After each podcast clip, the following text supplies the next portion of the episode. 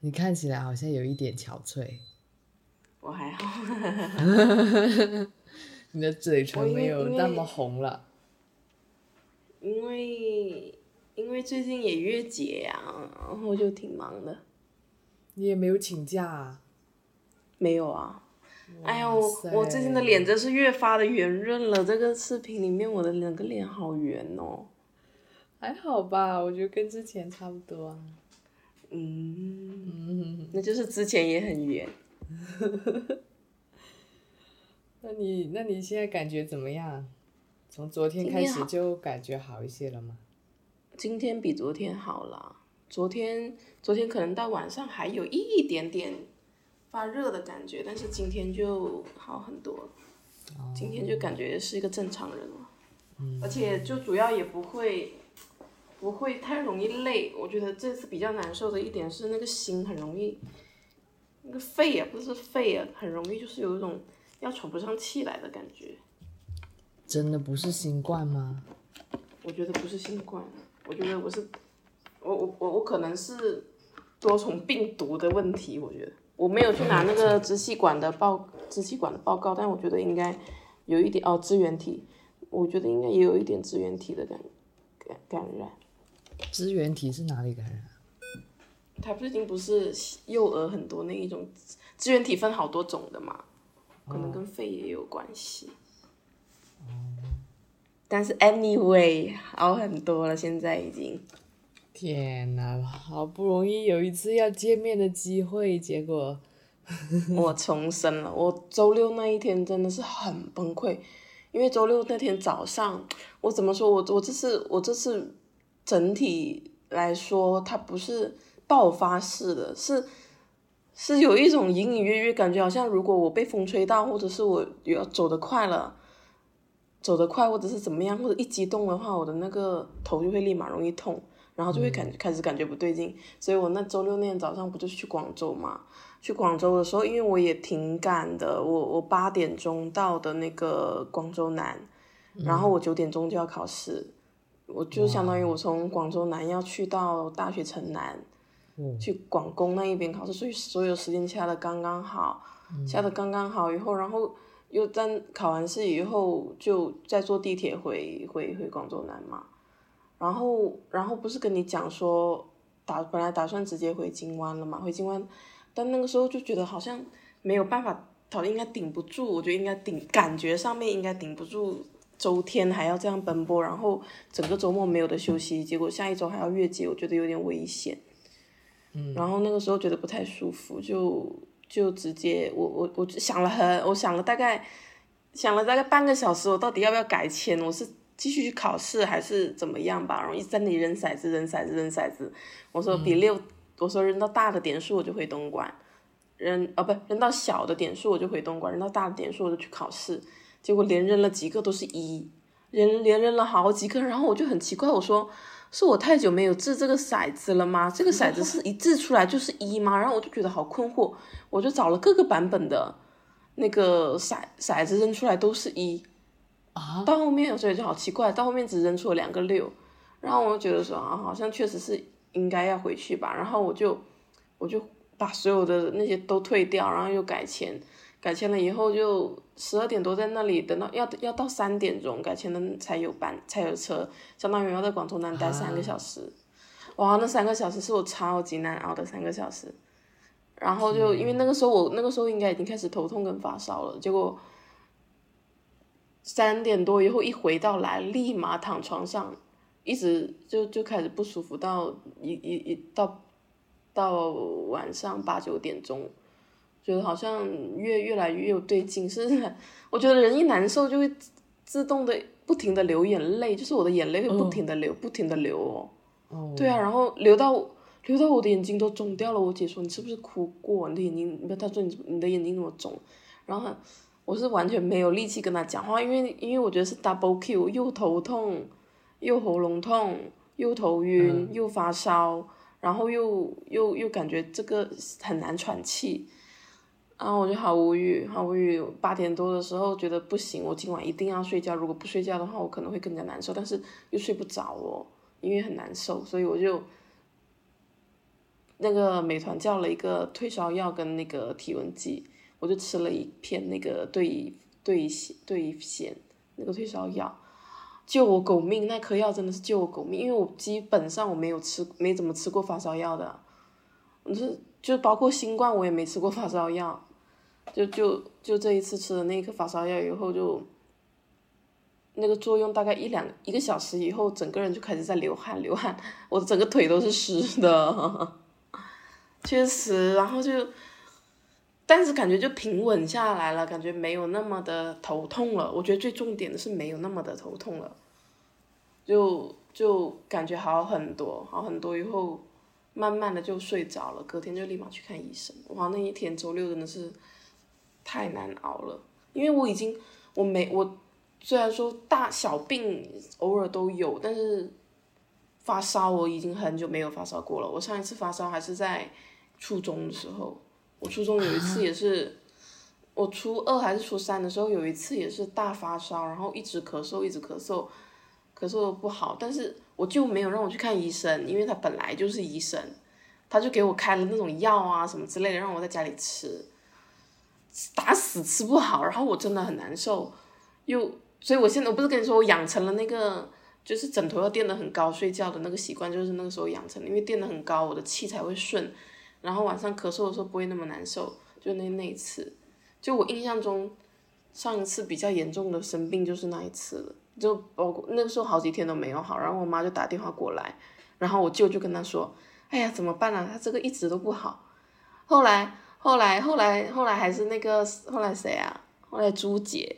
跟我说，你要不然去唐家医院看一下吧，我就我就自己又再去唐家医院看了一下，结果被我舅妈知道了，就是嗯，这 O S 就是你舅都已经给你开药，他就是医生，然后你还你不信任他，你还偷偷去唐家医院再看医生的那一种感觉，反正印象中上一次生病就是大生病就是那一次，我说好久没有这种 feel 了。天哪，你你太健康了吧？所以，我我他们他们一直问我，这次一直问我说，你有发烧吗？我都不知道怎么跟他们讲发烧到底是什么感受，因为最近天气也很热，我都不知道发烧是什么感受。因为我觉得发烧到我周六那一天，我才能觉得那是发烧，不然前阵子我觉得只是发热，因为我的头脑是很清醒的，就我的上我的这下半身跟上半身是分离的感觉，所以我也没有，我也不觉得我我也没有办法说那个就是发烧啊，但是你测了那个体温又。我说又又三十八度，我说我操，有有到三十八度的这种状况吗？我觉得又不至于到三十八度，我就怀疑是这个体温计，我姐的那个体温计有问题。三十八度你还怀疑的体温计有问题？因为我是盖着被子在那个床上的，我就想说是不是我自己捂的，你知道吧？啊。因为一般发烧你不摸额头嘛，你额头烫你就发烧啊。嗯，对吧？但是我的额头，我觉得我的头是 OK 的。嗯，对呀。绝了！你好厉害啊！你居然隔那么久才生病一次。嗯，所以我觉得还蛮蛮什么的，而且我这次还来姨妈，主要是来姨妈又碰月节，然后还生病，主要是这几个原因。太辛苦了。最近可能周末一直都是。跑来跑去咯，可能是这个原因。嗯，辛苦了，辛苦了，不容易，不容易。然后我那个时候还在想说，因为你之前不是说你发烧五天嘛，我现在在想说，一个人发烧五天，他怎么活得下来？哦，原来是有可能发烧五天，他不一定是二十四小时永远都在发烧状态，可能时不时就会发烧。原来是这个意思，我以为是一直烧，一直烧，你知道吗？哇，一直烧烧人都烧傻了。对啊。所以我就想，一直烧还有命活吗？你去年新冠的时候没发烧吗？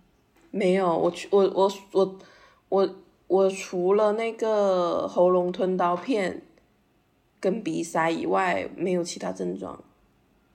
包括你们那什么肌肉痛啊什么的，我都没有这个症状。哇，六。所以，对啊，所以我说这个这个流感对我来说比新冠还猛啊。嗯，有可能你是感染了什么流感？对啊，对啊，应该是感染了什么病毒。你姐他们都没有事吗？没有啊。哦，所以我就这几天一直没有一直跟他们隔离开来，我都没我已经也快一个星期没有去跟乐乐玩了。嗯，然后我发现我后面坐在后面的那个同事，他他好像也开始要中招了，结果现在整个我们整个组是办公室里面全是病，全部都有戴，全有全部都戴口罩的。嗯，那没办法，他也没有办法请假，因为也要约节、啊。嗯，辛苦。你这是还开着空调吗？哇，六六六！你觉得很冷吗？你不觉你不觉得降温了吗？今天？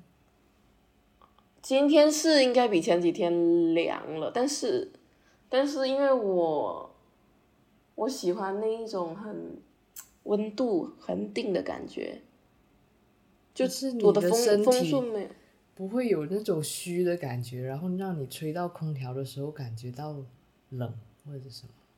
我前几天会，但是因为这两天稍微好一点了，所以我这两天就会就开始让就就不会那么感觉那么容易不舒服，因为因为现在我的窗，我的我如果要把那个窗打开，我的外面很吵，嗯外面很吵，而且重点最近是什么？最近有蚊子，你知道吗？嗯包括我刚刚，我我现在腿上面，刚刚在外面吃饭都被蚊子咬了，我就不想要外面那一些很吵，然后有蚊子飘进来，但是里面需要有空气流通，嗯，所以我就开了个空调。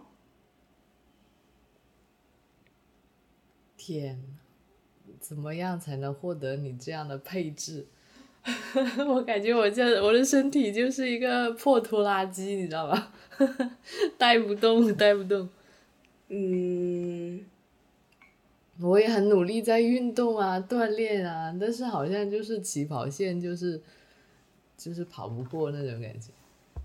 嗯，我觉得体质很重要，确实是体质很重要。啊，就感觉那种天生就差一截，就是那那个不是有那个人生重启嘛，就是那个体质完全都没点，你知道吧？点在别的地有办法没点它。但是我真的，我我我其实恕我冒犯，我一直在在纠结一个点，我觉得是不是是不是你们活得太精细了？嗯哼，因为其实对你对你来说，就是我感觉像跟我的那个表姐，就是跟我四舅家那个做医生的那个家庭，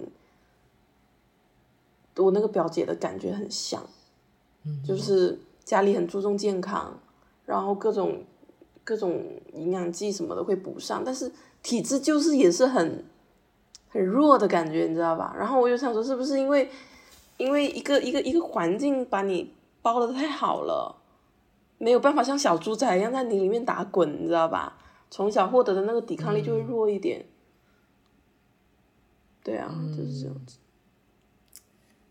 对，我不知道到底这个问题是是我没就是过于注重保护导致我体质不好呢，还是我体质不好，然后又导致了外界给我更多的保护呢？我也不知道，还是说这个东西本来就是你导致我，我导致你，然后越来越越来越厚，这个雪球越来越厚。不知道，反正我因为他对他们家的那些生活习惯有看过了以后有了解以后，我就特别害怕，特别害怕太周密、太全方位的保护。嗯，也有道理。但是我就他们家确实吃的很营养啊，就是每餐都要有鱼，可能甚至一条或两条鱼这样子，然后会有大量的蔬菜，也很少吃油腻的东西，睡觉睡得也很早，九点钟就睡觉了。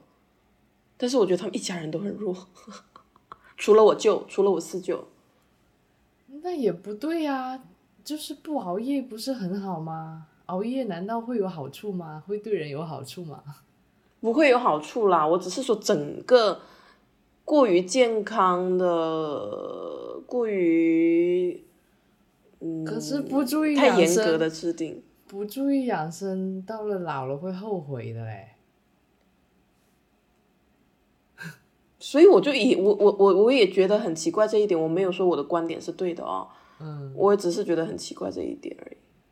宝哥也跟你持同样的观点，他也跟我说这样说，是啊，所以我 要不然人家说，就为什么说，哎呀，农村的小孩超养超超长大，抵抗力还好，接触的细菌多了，抵那适应性强了，在一个无菌的一个呃环境下面长大的话，你很容易一碰什么细菌一感染你，你很难很难扛下去啊。就像一个人如果一直一直没有生病，我觉得你要有一个对别人来说很普通的病毒去侵入你的话，你没有这个抵御机制，那你可能受到别受到的冲击比别人还大，我是这一点了。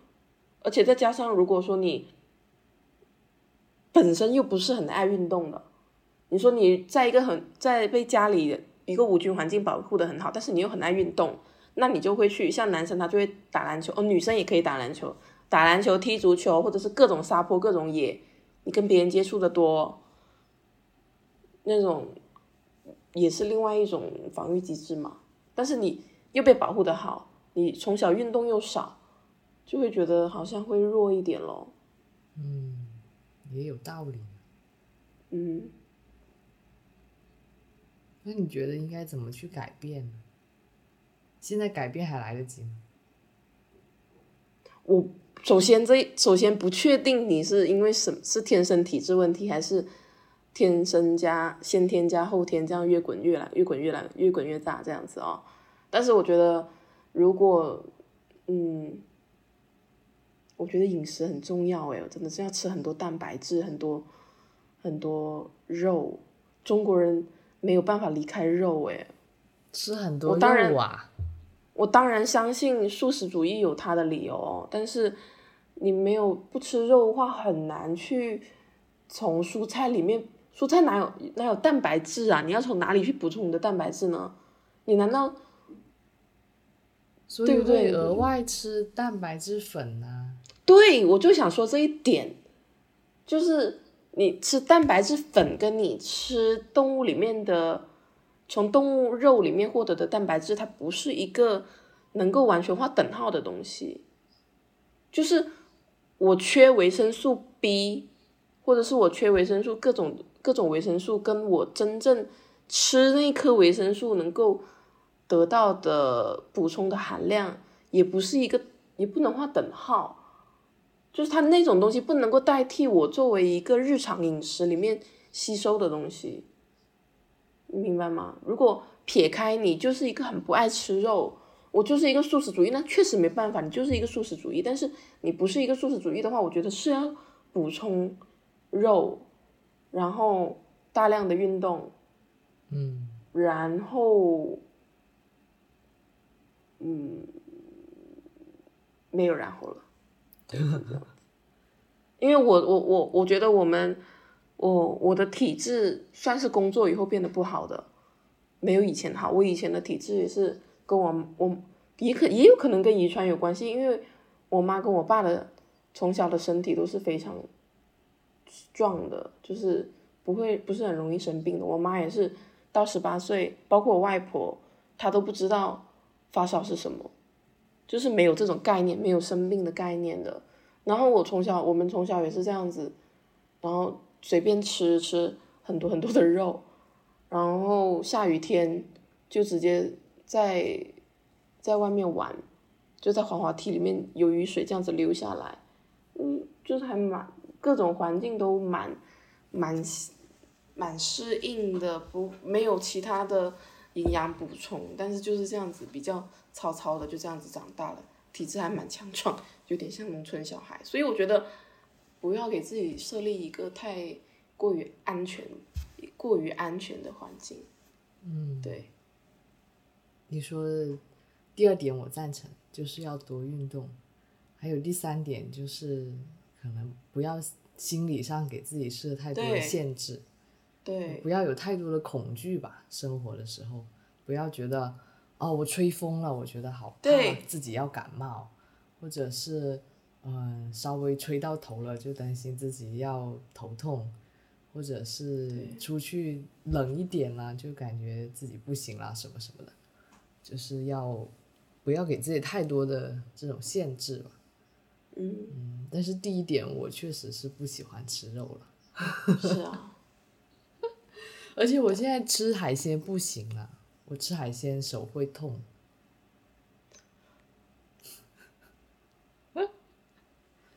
no 海鲜，no。可是肉真的好重要哦。但是我觉得就是你成大了以后，可能不吃肉的影响还没有你在。当然我，我这些话都是在瞎说，我又没有任何理论支持哦。我觉得小孩子在八岁以后到十五岁，就是高中这个阶段，吃肉是很重要的事情。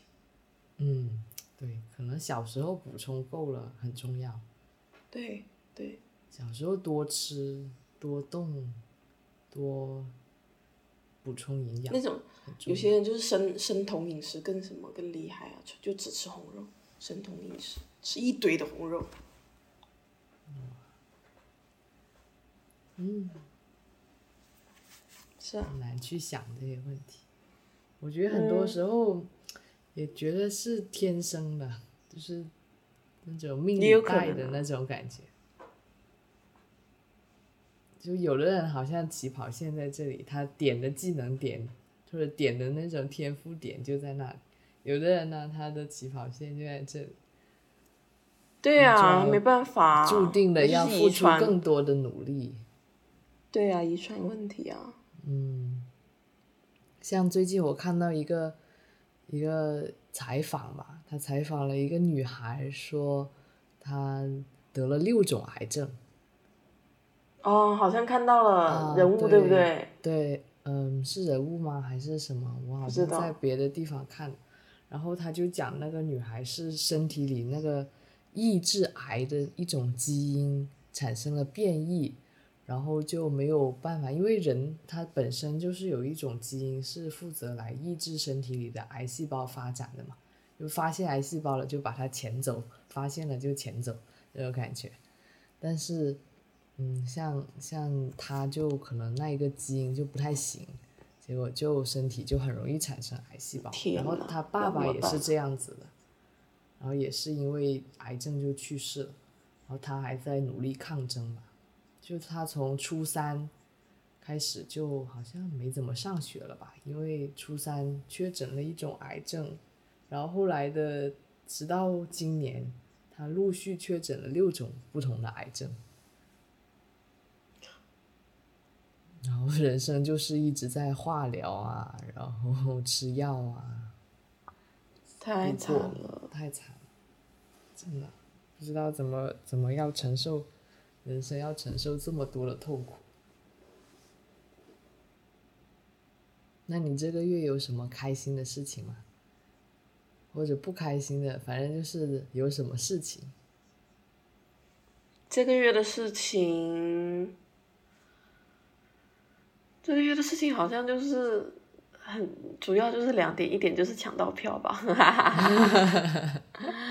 哎，我跟你说，我觉得就是上帝老是打我一巴掌，再给我一个甜枣一样。就包括我那一天抢到票，我也跟你说，我那天早上上周四的时候成绩出来以后，在等那个面面试面试名单的时候，心里一直都很忐忑。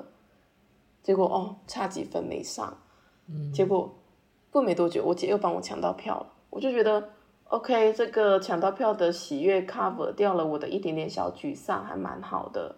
然后到了周五、周六、周五的时候，那个时候其实就是身体不舒服嘛，身体不舒服的时候心情就很差，很差。然后包括我还来姨妈，还加上工作上面又不是很顺利，就各种烦心事。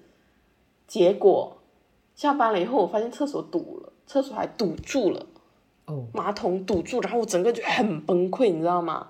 嗯，就是我没有遇到过马桶堵住的情况，我也不知道怎么处理，但是我整个人就觉得 bullshit，好恶心，然后我就不停的想办法怎么去把它给通疏通，这点就算了，我的外卖正好到了，就是这两点让我，嘣，知道吗？我说外卖这个时候到到底是什么意思？然后整个人就很抓狂，我我就我就跟他们说，我心里就 OS。妈，这个堵厕所一定是压死我的最后一根稻草。我一边在那里捅马桶，一边在想最后一根稻草，最后一根稻草，最后一根稻草。就，咦，手机震动了一下，我又看了一下手机，发现有一个短信，就是我不是每天，呃，也不能说每天，就是那一天，呃，早上我已经很久没有去申购茅台了。茅台在每天早上九点到十点，你可以去申购茅台，然后看你有没有中兔毛，因为我已经逃。我从我从应该已经申购快一年了吧，可能也不止一年，但是就从来没中过。这个对我来说就是一个别人会中我不会中彩票式的东西。我已经很久没有申购好几个月了，结果那天上班的时候突然觉得说，哎，没事，点一下咯，无所谓，就点了一下它。然后手机震动后发现，哎，他通知我那个申购成功了，就是抽中了茅台，让我给钱。然后我突然间就觉得。很搞笑，就觉得 that is life，这生活就是这样子的，你永远都不知道他在哪个犄角旮旯里面给你钻出来、跳出来一颗糖，就是在你给你一盆倾盆大雨的时候给你跳出来一根糖，就觉得哎，还蛮有趣的这个生活。嗯，然后我就中了一台兔毛，那我就觉得说啊，好有趣，OK，就是生活是这么有趣的事情，OK 吧？好像就主要主要的感悟就是这样，他也好像在跟你开玩笑一样，所以所以很糟糕的时候是心情还是不至于太太太让你太跌落谷底吧，嗯嗯。然后另外一点就是我我又去灌腊肠，我这次灌了三十斤腊肠，比我去年灌多了十斤，对。你你是买了三十斤肉吗？对啊，我跟你说那天那天早上一大早七点钟的时候就去市场，然后我没有打算做三十斤买三十斤肉的，我去年是买了二十斤肉，我今年打算买二十斤肉而已。结果结果那个人跟我说，那个猪肉摊的跟我说说你不要用他们那里的酒，那里的酒不够正宗，他说你要去买汾酒。他说买一支汾酒的话，正好可以做三十斤猪肉，然后我就说，嗯，那好吧，那就买一支酒，那就干脆就做三十斤。我就要不就不做，一做就做多，我就可以分给别人嘛。然后我就做了三十斤猪肉。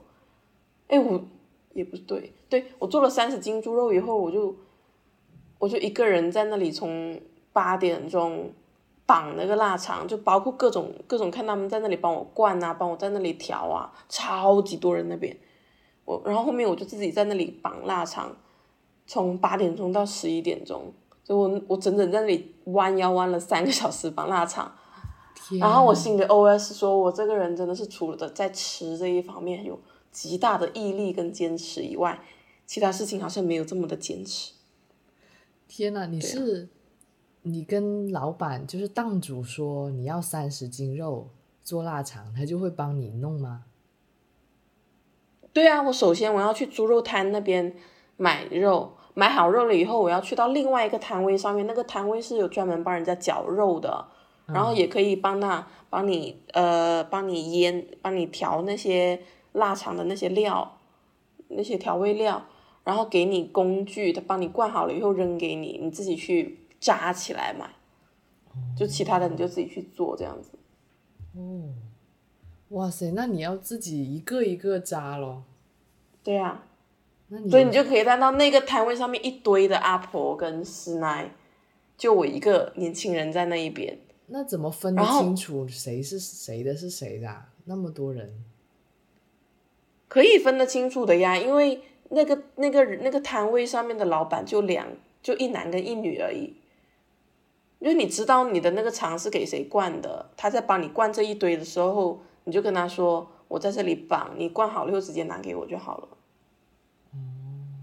然后我那一天的感悟就是觉得说，真的不要太瞧不起师奶，就是师奶是一个小的一个社会系统，你在师奶里面你要要 认识一帮师奶，把你归归入到他们的阵营里面，你可以获得庇护，明白吗？包括我想要找一个地方扎，因为那里不是很多人，想找一个地方扎腊肠，看到那里没人我就站过去，结果另外一个师奶就跟我说：“哎呀，这个这里有人了，这是谁谁谁谁？”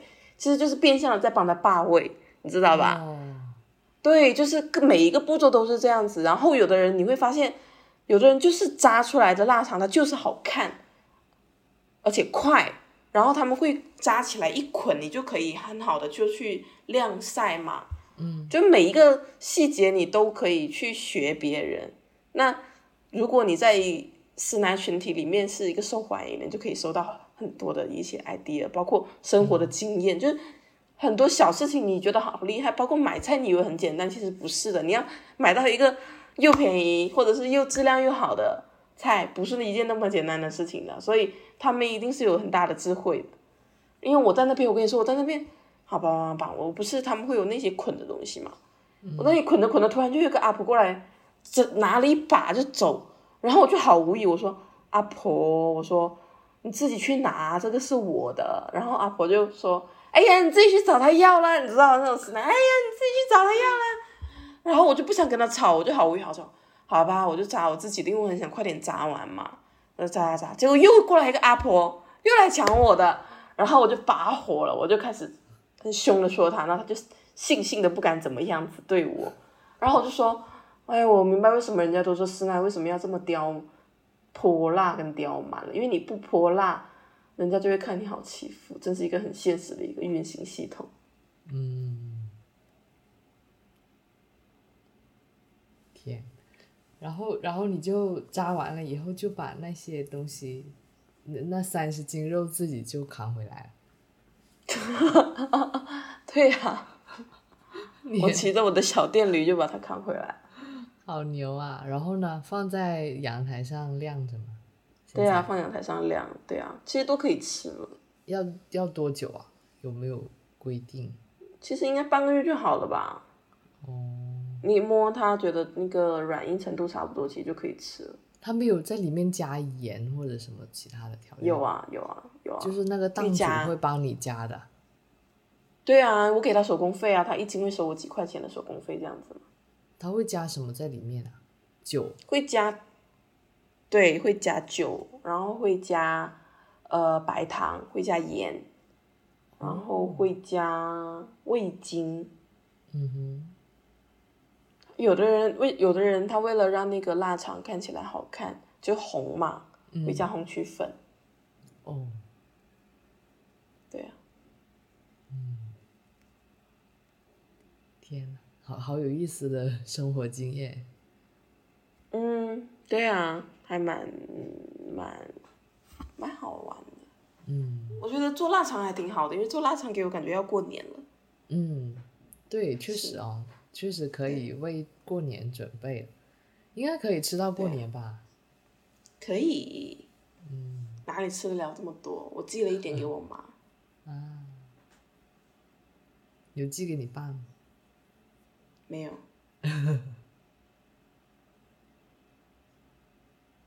然后好像没什么事情了。十二月份哦，这是十一月份。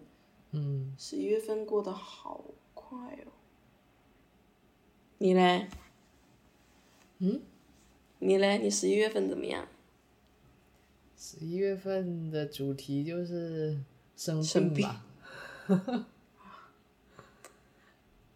对呀、就感觉嗯，就是各种各样的毛病都产生了，就可能我也不知道为什么吧，可能这个月这个月的月月运不太就跟我不太合吧，就那个这个月癸亥月，然后嗯，就是感觉关节更痛了，然后特别是有几天特别痛，然后嗯又痛经啊，然后痛经完了呢，又开始发烧，发烧又连发了五五天，直到去医院打了头孢，然后第二天还吃了一些头孢，还好感觉好一点，然后嗯发烧了就就花了一个星期了嘛，一个星期以后发烧之后的第二个星期还是感觉有点烧，就是有一种，就你睡晚上睡觉会感觉全身发热的那种感觉，也就还是发烧的感觉，但没有那么的严重了。嗯，但还是会有一些喉咙痛吧。然后这最近这是第三周了，才感觉好一点，就是嗯，很明显没有那种发烧的感觉。嗯，对，主要就是 一直在生病嘛。但是其实这些事情也让我更加深刻的体会到了，健康还是人生中最重要的事情。就是你什么都没有，也也还能接受吧。但是你身健康没有了，是万万不能接受的。就当每天发烧那种感觉，或者是每天身体都不舒服的时候那种感觉，就觉得那你也是很困难。那你也是一直一直躺在床上吗？也没有啊，发烧那几天可能是比较多躺在床上，但后来后来稍微好一些了就没有了。然后也有开始在复健，有重新在运动了。我已经一年没有跳刘畊宏了吧？然后现在最近又开始跳，又开始坚持每天跳大概四十分钟到一个小时的样子。哎，我想起来了，就刚才你出去的时候，我想起来十一月有一件开心的事情，就是。我重新看到了我当年参加那个，嗯，叫做很难去叫，它叫行进管乐团吧。哦，我知道。我有没有跟你提过？提过。高中的时候吧。啊，高中的时候参加那个行进管乐团去参加比赛的那个事情的视频，我我看重新看到了，就他是在。他给我们灌了一个碟嘛，灌了一个 CD 发给我们，但是因为没有开 CD 的那种光驱啊，我我一直没有光驱，所以就没有办法打开它。然后最近让宝哥去他自己电脑上就把我帮我打开了，打开了一个视频，首先是那个我小时候的那个视频，你也看到了的，那个童趣 拍我小时候照片那个，然后还有一个就是。这个这个管乐团的这个视频，然后，然后我还觉得，就看了那个视频，我觉得哇塞，好酷啊！我还做过，我还做过这么酷的事情。哎呀，就你在那个管乐团里面是主要是做什么呀？就是跳舞的。嗯，我在里面是跳舞的，他他是用的是美国的那种概念吧，就是从美国引进过来的一种嗯活动，就是你有一些乐队的乐手，就是大家会吹笛子啊，嗯，什么竖笛呀，呃，那个那个像什么萨克斯啊、号啊，还有打鼓的。就各种各样的，就是管乐团里面的这种，嗯，乐器，就大家会在吹，然后呢，会在整个过程中，音乐进行的过程中走位，就是排成各种各样不同的队列，然后呢，还会有一些人负责在里面跳舞。他跳舞呢，他不不只是光跳舞，他要拿着一根旗杆、旗子，然后旗有有那种旗的布的。然后就是会在拿那个杆在那里甩旗，然后用旗子做出各种各样的动作，同时还要走位呀，要排队形啊，然后边排队形边挥那个旗子，产生一些动作效果，然后会形成一个这样整体的一个排列吧，然后。然后我就重新再看那个视频，我发现，哎，大家做的还是蛮整齐的。就是他其实看的主要是一个整体效果，不是看的个人的，太个人的表现嘛。然后我觉得，哦，当年大家的表现其实还蛮不错的。然后，嗯，就是整个整个效果还蛮好的。然后那时候是我们学校，嗯，专门请人去作曲，就是原创的曲子。然后呢，嗯请了美国的教练，一个是跳舞的，负责就是我们这些起舞队，就是跳舞的这一部分的队员的排练的教练，然后还请了管乐团的教练，就是管理大家他们打鼓啊，然后吹东西啊的那个教练，然后从美国请过来哦，专门给我们培训，然后还培训了一整个暑假。嗯，然后我们这个项目持续了大概差不多一年多的时间吧，一年多中间包括一个暑假这样子，好像寒假也有在排练吧。嗯，不记得了，反正是那一年的五月，有高二的五月份去了上海去表演，呃，去参加比赛，然后那时候就我经常去排练，导致都不在学，不在班里上晚自习啊，不在班里上周六的自习了。老师老是骂我说：“你跑到哪里去了？天天一整天的都看不到你的人影。”然后我觉得哇，好酷啊！我还做过这么酷的事情，而且刚好我去到表演的地方，就去上海表演的地方，还就是我后来才发现的。我去到一个体育你跟我馆，讲过在一个很大的对一个很大的体育馆里面表演，然后但是但是我不知道那是哪里。然后呢，后来我才发现，哎，这不，然后我去了大学，我才发现这不是我们学校体育馆吗？就所以是人生妙不可言。对，人生妙不可言，就是有一些缘分嘛。然后，嗯，我把那个视频发在我们群里了，你可以发了吗？点已经。啊，我发了，你点可以点开看一看。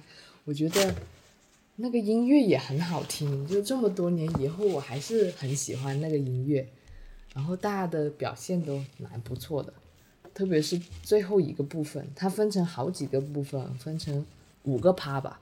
然后每个趴儿有不同的棋子，就不同颜色的棋子，还有不同的音乐的风格，然后排的动作也不一样。